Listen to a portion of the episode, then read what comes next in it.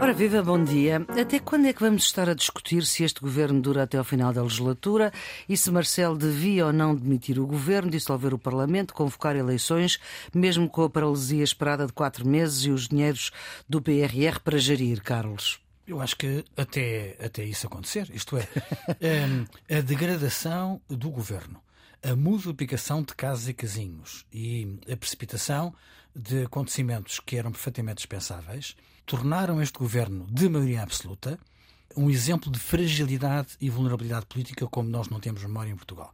E, portanto, isso leva a que essa discussão vá ser uh, permanente. Eu creio que vamos passar todas as semanas com um discurso que tem o inconveniente de poder ser banalizado, mas de perguntar quando é que o governo vai cair e quando é que o presidente vai dissolver. Isso receio que seja uma constante dos próximos tempos. Não, não. É a mesma pergunta. Até quando é que vamos estar a discutir se este governo dura até ao final da legislatura? Se Marcelo devia ou não demitir o governo, dissolver o Parlamento, convocar eleições, mesmo com quatro meses de espera e os dinheiros do, do PRR para gerir? Até ao final da legislatura. Portanto, vamos ficar assim. É a sensação que eu tenho porque apesar de tudo isto que o Carlos acaba de dizer, a situação política não o aconselha, porque naturalmente a oposição não está ainda em condições de ser alternativa e o Presidente da República não quererá certamente ficar com o seu ónus político de deixar no governo a extrema-direita. E, portanto, eu acho que todos estão condenados a entender-se até ao final da legislatura. Posso estar enganado, mas até é a minha convicção. Da, até ao final da legislatura sim, não. não. há queda pode, de governo. Não, mas, mas isto... pode, pode, haver. Quer dizer, eh, Poder, eu, acho, eu acho que este é, o cenário que o Nuno está a traçar é um cenário uh, possível. Agora, pode acontecer uma circunstância de grande crise política que, que leva o governo a cair ou pode haver um resultado das eleições europeias no próximo ano que cria um cenário político que leva à dissolução.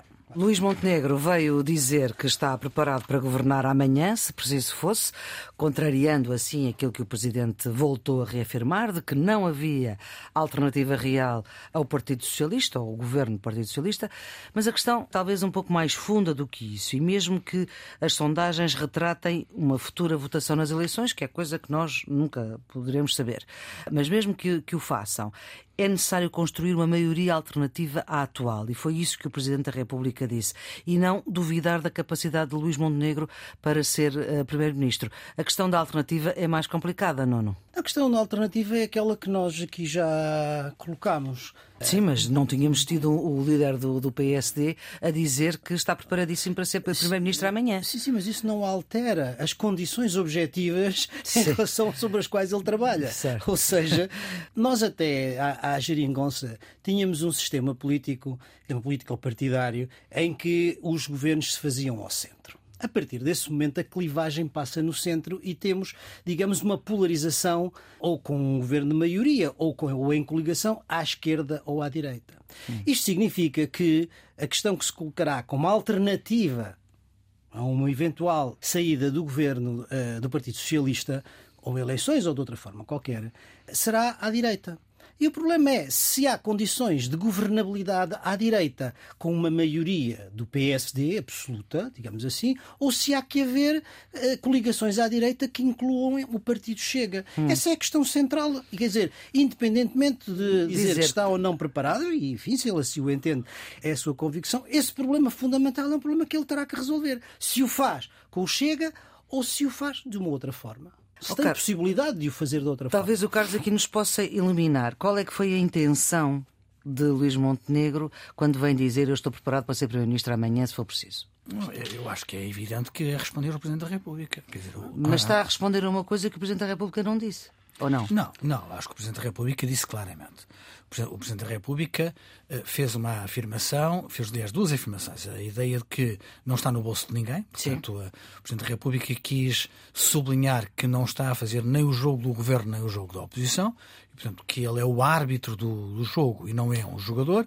E nas referências mais contundentes que fez eh, sobre a inépcia do governo em algumas áreas e mais contundentes que fez sobre a impreparação da oposição, conta-se a ideia de que a oposição ainda não está preparada. Mas o não está preparada é para ser uma alternativa maioritária. Se repara, o Presidente da República, sob esse ponto de vista, diz duas coisas que não jogam bem uma com a outra, porque ele, por um lado, disse, afirmou publicamente, que, de acordo com, com a percepção dele e de acordo com as sondagens que são conhecidas, há uma maioria de direita uh, nas sondagens. Isto é, se houvesse eleições uhum. legislativas hoje, é, é, é expectável que os partidos à direita uh, tivessem a maioria. Por outro lado, uh, diz que não há uma alternativa. Há uma alternativa.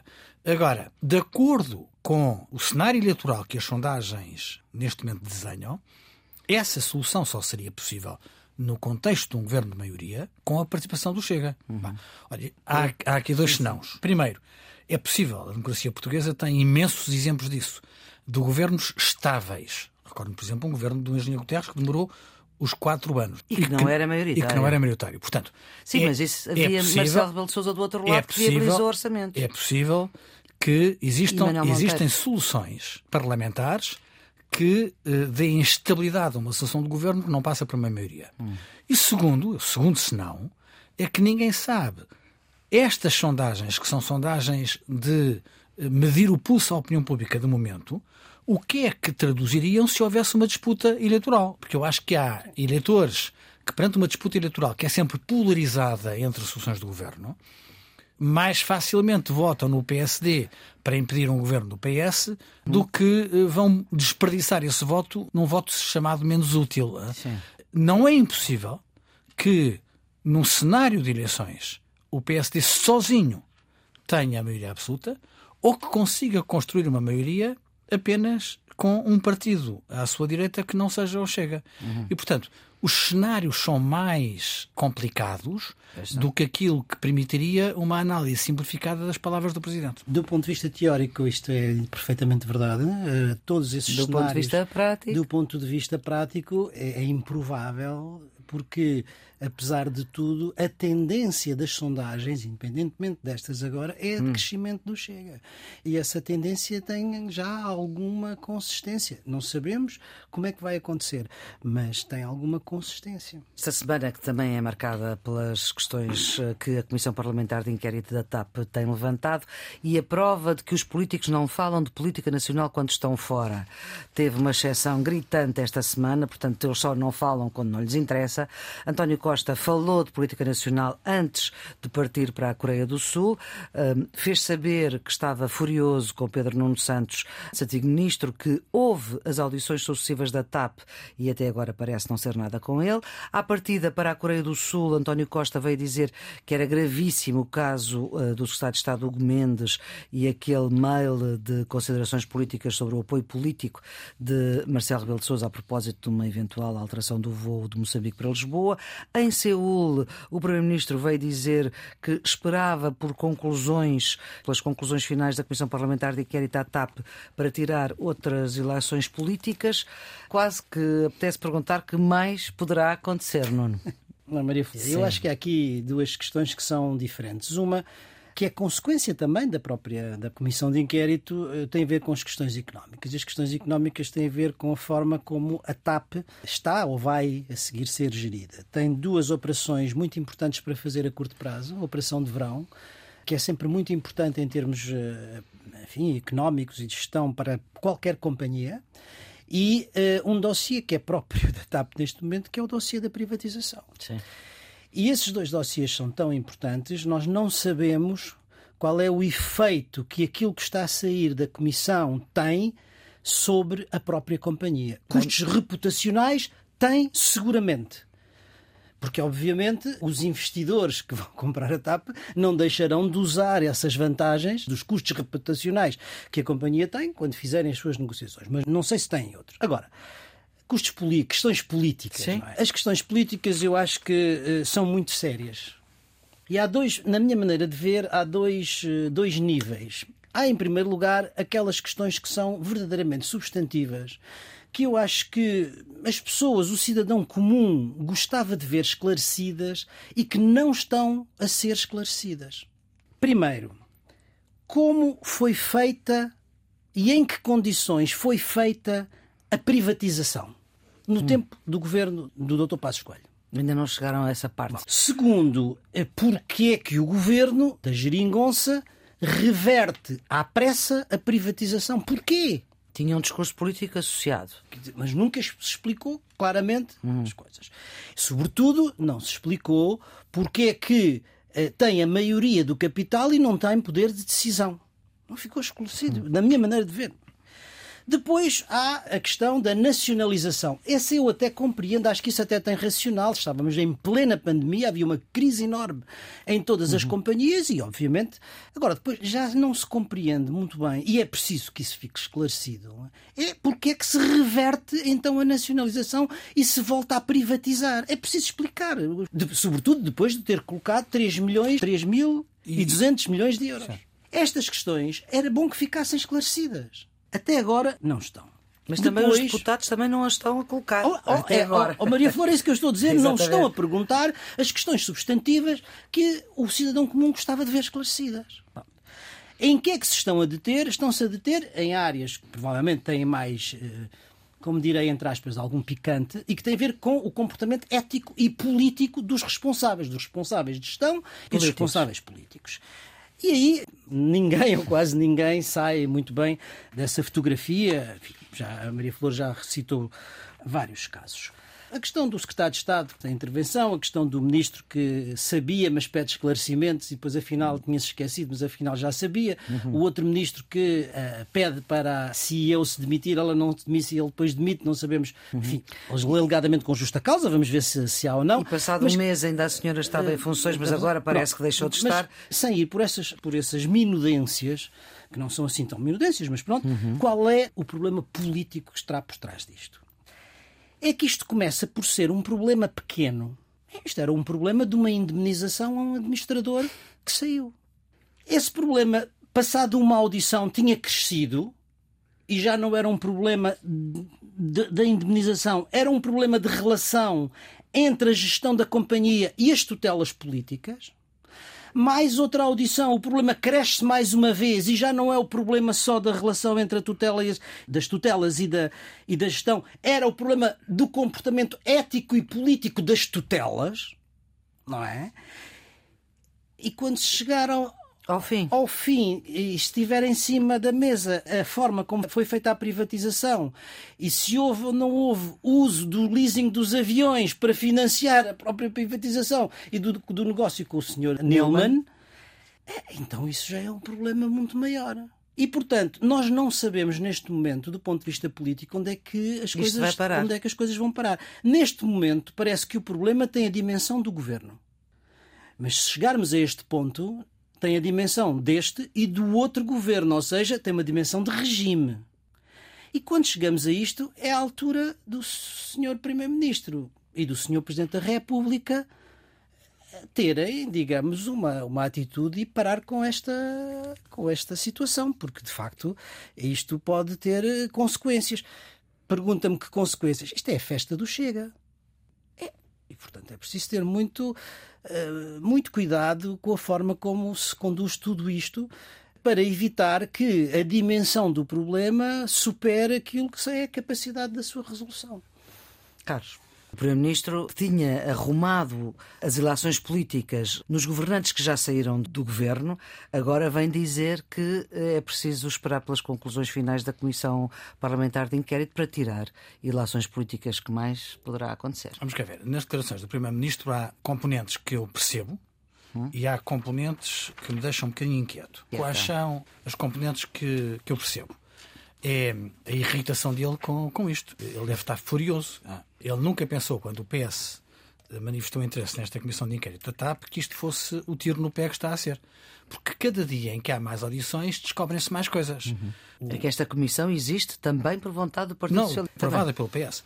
A circunstância do deputado. Sim, mas podia ser uma comissão potestativa, por exemplo, uma não, coisa não. assim. A circunstância do deputado que hum, coordena eh, a bancada socialista. Carlos Pereira. Carlos Pereira. Nesta matéria. Dizer que, hum, que quem convocou a reunião secreta, já comentámos a semana passada, Sim. eu acho que é, que é grave. Uhum. Agora, primeiro começou-se a passar, a tentar passar a ideia de que tinha sido a CEO da TAP a pedir a reunião. Foi um ah. comunicado do ministro Galamba Sim. que o escreveu. Depois dizia-se que tinha sido o grupo parlamentar. E o grupo parlamentar esclarece não, que a iniciativa foi do ministro. Ah. Do ministro Galamba. Do ministro Galamba. E, e a ministra dos Assuntos Parlamentares e... só viabilizou, digamos assim, Sim, marcou na agenda. Mas que, que, que demonstrou publicamente uh, o seu embaraço relativamente uh, à natureza da reunião. Ana Catarina Mendes fez tudo o possível para se demarcar disso, dizendo que aquilo tinha sido uma coisa a nível da, dos assessores e que, que, ela não tinha estado presente e que ela não, não e não, não esteve e que ela não tinha sabido. Depois desta tentativa uh, de reduzir os impactos, apercebemos, sobretudo com a audição de Manuel Beja, o presidente cessante do Conselho de Administração, havia aqui um problema que, como o Nuno agora sublinhou e bem, a meu ver, tem a ver com a natureza de uma relação pouco conveniente entre a tutela política e a gestão da companhia, não percebendo o que é que compete a uma e o que é que compete a outro. Porque Manuel Beja foi isso que foi dizer. Ele acusou demasiada precipitação e permanente eh, intromissão do governo na gestão da companhia.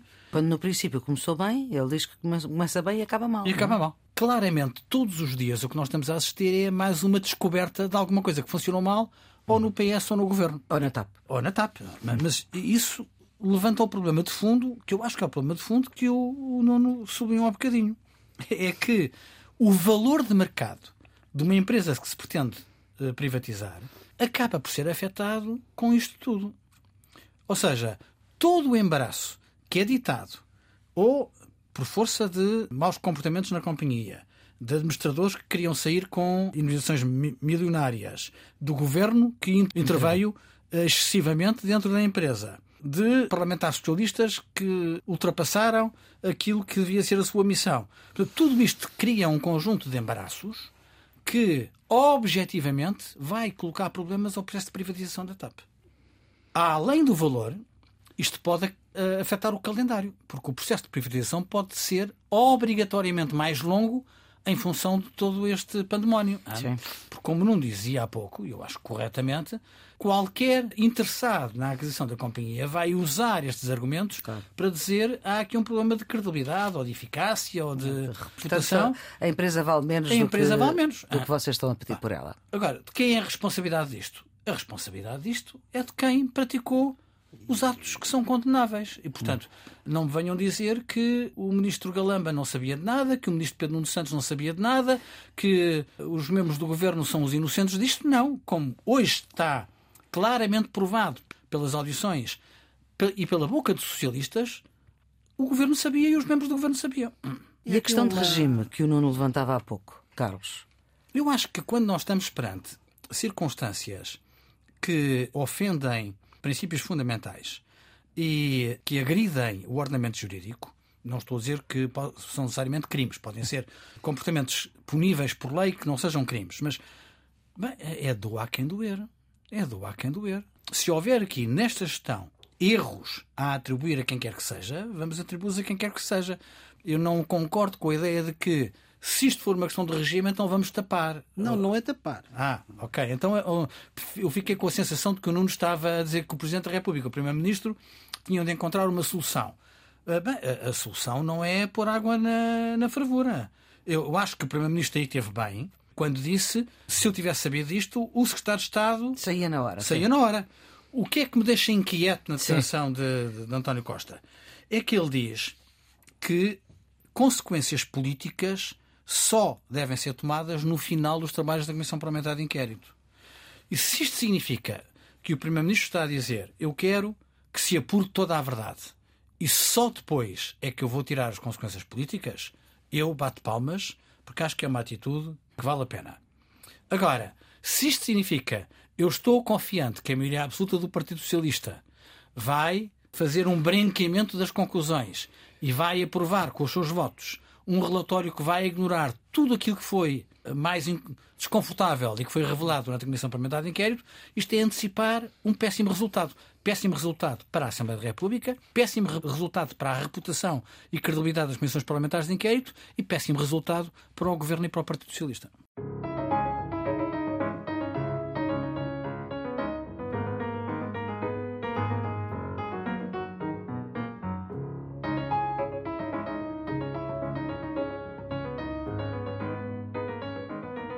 Geometria Variável, edição número 124, com Nuno Severiano Teixeira, antigo Ministro da Defesa e da Administração Interna de governos do Partido Socialista e Carlos Coelho, antigo deputado do PSD, são os residentes fixos deste programa que quer reter aquilo que de mais significativo se passou esta semana para lá do furacão político com esta Comissão Parlamentar de Inquérito da TAP, que se está a revelar.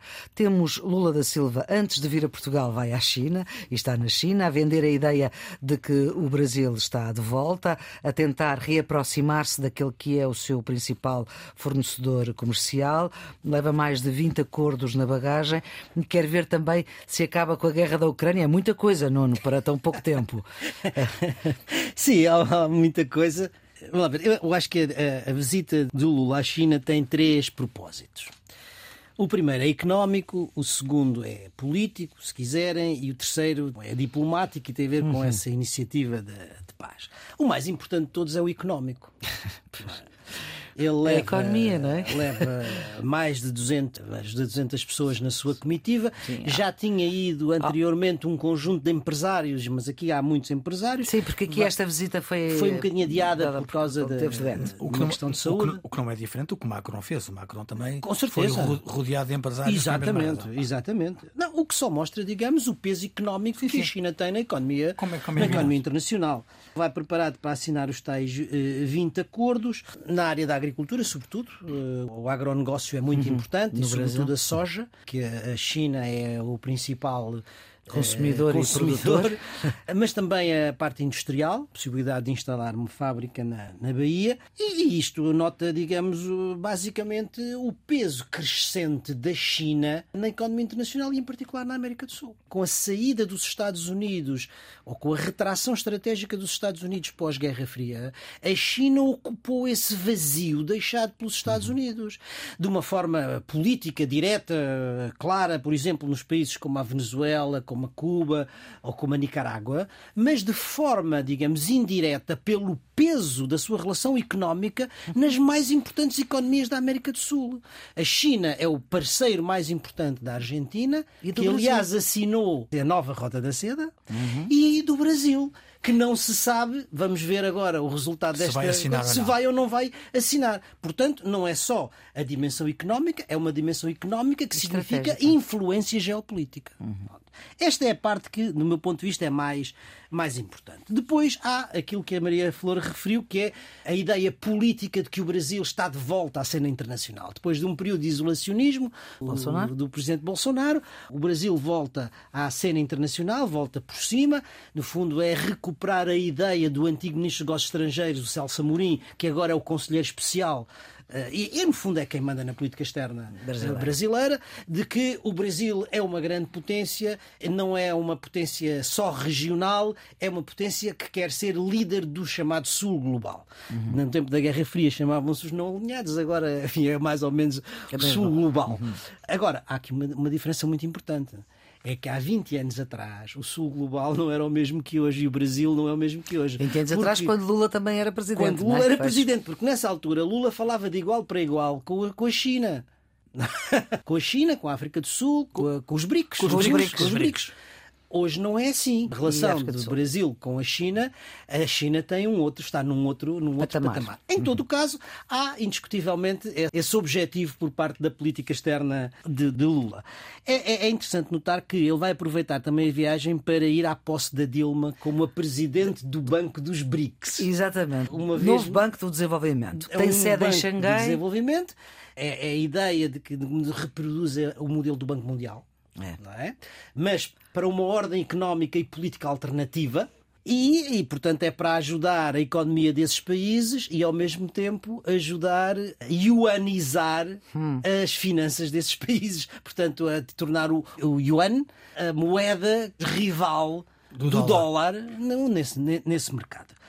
E depois há essa dimensão diplomática que é a dimensão de que o Brasil eh, pode ter um papel importante em trazer a Rússia e a, e a Ucrânia à mesa das negociações e que eu acho francamente uma coisa pueril, não é? Não tem, não tem consistência, quer dizer, não tem a coisa não é tão simples e tão infantil como o hum. Lula dizia. Vamos trazê-los, vamos pôr toda a gente a conversar, todos aqueles que estão já fartos da guerra. Hum. Isto não é propriamente uma coisa simples e, portanto, eu acho que isso está votado, dado ao fracasso. Hum. A China pode ter, de facto, um papel.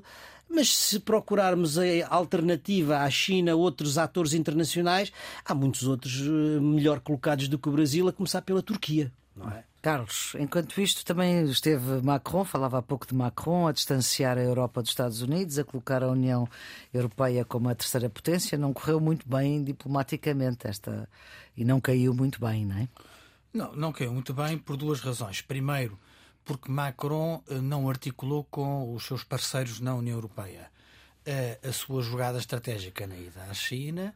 E segundo, porque Macron, na prática, pescou o olho à China esquecendo a relação que tem com os Estados Unidos. Não é? Hum. Porque quando Macron diz aos chineses que a Europa, que a França, mas uh, dizendo que ele vai recomendar que a Europa faça a mesma coisa, não se meta na questão de Taiwan, é de certa forma dizer aos chineses façam as aventuras que quiserem, quiserem com Taiwan, é? porque nós necessariamente não estaremos ao lado dos americanos na reação. Uhum. Uh, e portanto isso cheira a uma posição não alinhada, quando a, as garantias que a versão norte-americana tinha eram outras e quando isto não foi articulado dentro da União Europeia.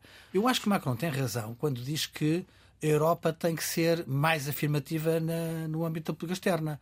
Mas mais afirmativo significa tomar posição, não significa ficar numa posição neutra entre a China e os Estados Unidos. Olha, relativamente a Taiwan, tomar posição em nome dos nossos valores só pode ser defender a população que pode ver a sua integridade territorial ameaçada e, e, ser invadida por uma grande potência. Aliás, houve movimentações brutais, houve como não se via há muito tempo. Claramente, com uma, uma lógica de coação, que é eh, a nova forma de, diplomática da China. A China, que há alguns anos atrás aparecia com uma, com uma postura bondosa, um sorriso chinês e a garantia de que não queria criar problemas, só queria alargar mercados hoje está com uma diplomacia agressiva de coação. Os exercícios militares em Taiwan uh, demonstram cl claramente isso. Agora, eu concordo com o Nuno que a grande componente da ida de Lula à China é a económica. E isso é claro, porque os chineses querem a adesão formal do Brasil à nova rota da seda, que tem já 147 países no mundo que representam, grosso modo, dois terços da população mundial e 40% do produto interno bruto mundial.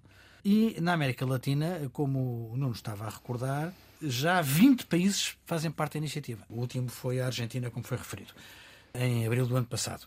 Ora, as indicações que nós temos à data de hoje é que é improvável que o Brasil, nesta ida do presidente Lula, adira já. já. Uhum. Por diversas razões. Primeiro, porque eles receiam de que isso seja um sinal negativo eh, na relação que está a distender-se entre o Brasil e os Estados Unidos. Segundo, porque muita gente no Brasil acha que o Brasil não ganha nada com isso, porque o Brasil já tem relações económicas privilegiadas com a China uhum. e, portanto, aderir à nova Rota da Seda não é necessariamente uma mais-valia do ponto de vista económico. Terceiro, porque há um conjunto de países que uh, se atravessaram excessivamente na nova Rota da Seda e que ficaram de tal forma endividados que tiveram que acertar contas uh, com, com a China da pior maneira, isto é, perder capacidade e soberania sobre infraestruturas essenciais, como por exemplo portos, que foram cedidos aos chineses como pagamento de dívidas uh, de créditos que não tinham sido pagos. Neste momento, de acordo com os dados internacionais, prevê-se que a nova Rota da Seda já tenha investido no mundo qualquer coisa como 900 mil milhões de uh, dólares americanos. 900 mil milhões. Hum. Quase um bilhão em moeda nossa de, de, dólares americanos. E isto é impressionante. Há bocadinho falou-se da, da Dilma como hum. nova presidente do Banco do BRIC, Sim. que já existe há alguns anos, investiu 30 mil milhões. Os países do BRIC e os associados, porque hoje há países que não são BRICS, mas hum. que estão no banco também, Brasil, Rússia, Índia, China e África do Sul. E são os BRICS, mas os, os, Emirados Árabes Unidos, o Bangladesh e o Egito hum. também se juntaram ao acordo do, do banco e neste momento está em análise a adesão do Uruguai. Portanto, há mais outros países a fazer parte da, do Banco dos BRICS. Repare, enquanto que a China, só a China, com capitais próprios, investiu 900 mil milhões pelo menos, há quem diga que os números Até são maiores. são maiores porque há verbas que podem não ser públicas, porque há acordos que podem ser feitos, têm sido feitos por baixo da mesa. O Banco dos BRICS foram 30 mil milhões, de 900 para 30. Portanto, para nós temos uma ideia de qual é a desproporção da, Da coisa. Da coisa. Agora, qual é o dado politicamente interessante? É de que há uma divisão no Brasil. A máquina do Itamaraty, do Ministério dos Negócios Estrangeiros eh, brasileiro, está mais preocupada neste momento com a relação com os Estados Unidos e o, o guru para a política externa de Lula da Silva, antigo ministro dos Negócios Estrangeiros brasileiro, está mais interessado em estreitar a relação com a China. E, portanto, neste momento no Brasil, mesmo na equipa de Lula, há duas opiniões. Há a opinião do assessor de Lula e a opinião do ministro dos Estrangeiros de Lula. Vamos a ver quem é que faz escola. Por menor é interessante notar, porque em matéria de diplomacia, digamos, a forma é substância. Notar a diferença das visitas que eh, Lula faz aos Estados Unidos e à China. A Washington ele vai, está a escassas 48 horas e, e leva uma delegação mínima. Vai à China, está a mais de 72 e leva mais de 200 pessoas. Isto em diplomacia tem significado. Nuno, O Carlos estava a, estava a referir a questão do, do Macron. O, o fracasso da visita do Macron está espelhado no facto de, poucas horas depois do avião ter levantado, a China fazer movimentações militares no Estreito de Taiwan, violando a linha de demarcação de segurança da própria ilha e, portanto, quer dizer, tomando como boa a declaração Ação do de- presidente Macron de que a Europa, ou seja, a França, mas a Europa eh, não faria nessa matéria nenhuma intervenção e estaria longe da posição americana. Não é a primeira vez que a China faz estas demonstrações de força. Se nós nos lembrarmos, quando houve a visita da Speaker Nancy Pelosi, já houve uma primeira demonstração, mas aí houve apenas duas violações. Desta vez, não é? Na sequência da visita da Presidente aos Estados Unidos e de se ter encontrado com o novo Speaker Da Presidente de eh, Taiwan. Da Presidente de Taiwan, do novo Speaker, O, o- o Kevin McCarthy. Kevin McCarthy, as violações foram para cima de 50. Pois. E aquilo que dizem os especialistas em matéria militar é que houve uma movimentação de um porta-aviões com 71 aviões simular um ataque direto às infraestruturas de Taiwan. Portanto, uma, uma demonstração claramente de diplomacia coerciva, Coerciva. sobre a ilha, para além de nove navios que andavam nas áreas. Portanto, digamos que esta atitude eh, marca claramente, que me parece, parece a mim ser o grande fracasso da iniciativa do, do presidente Macron. Em matéria política, como é Sim. evidente, não estamos a falar nas Não, questões da se nós quisermos ser um bocadinho mais maldosos, dizemos que é a consequência direta da ida de Macron, porque Exato. Macron foi dizer os senhores podem arreganhar os dentes com Taiwan que eu olho para o lado. não é? Exatamente.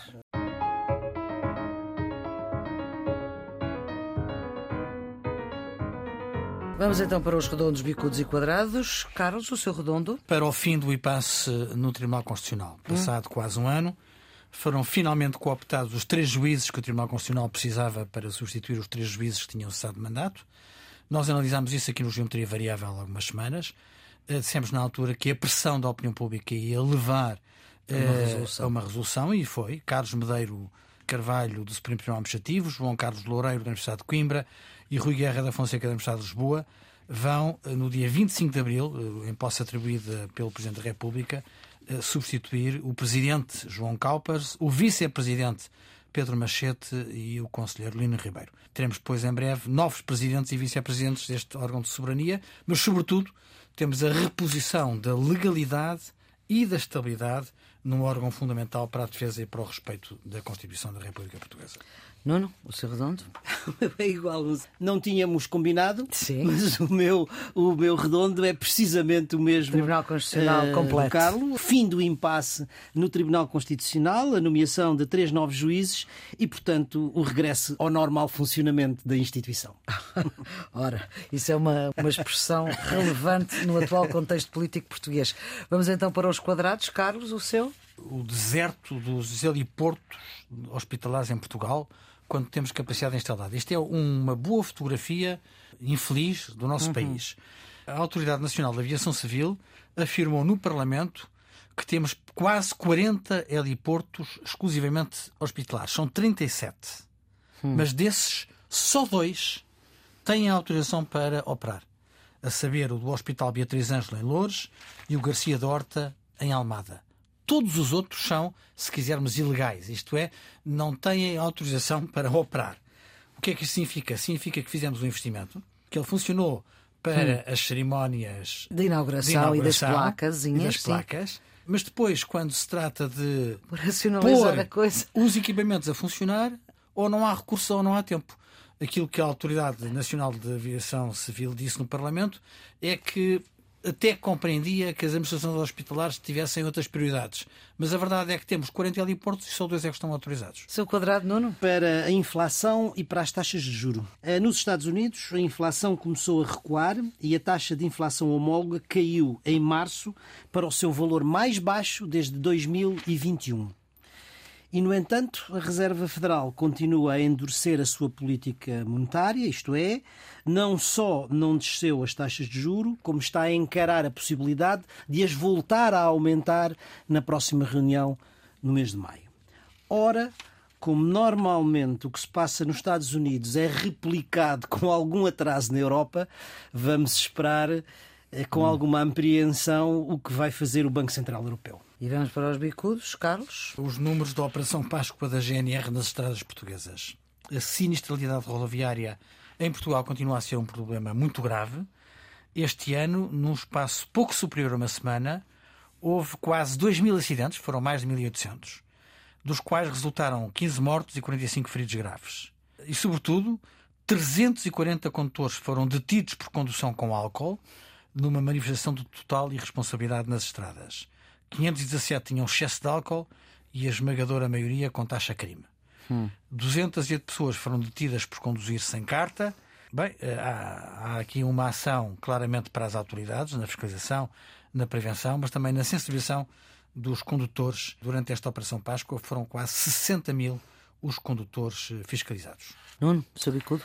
Para a fuga de segredos militares do Pentágono. É a maior fuga de segredos de Estado desde a célebre fuga dos Wikileaks. São segredos militares, não só sobre os Estados Unidos, como também sobre os seus aliados e, em particular, sobre a estratégia militar na guerra da Ucrânia, que foram postos a circular nas redes sociais, em particular numa rede social que é a Discord.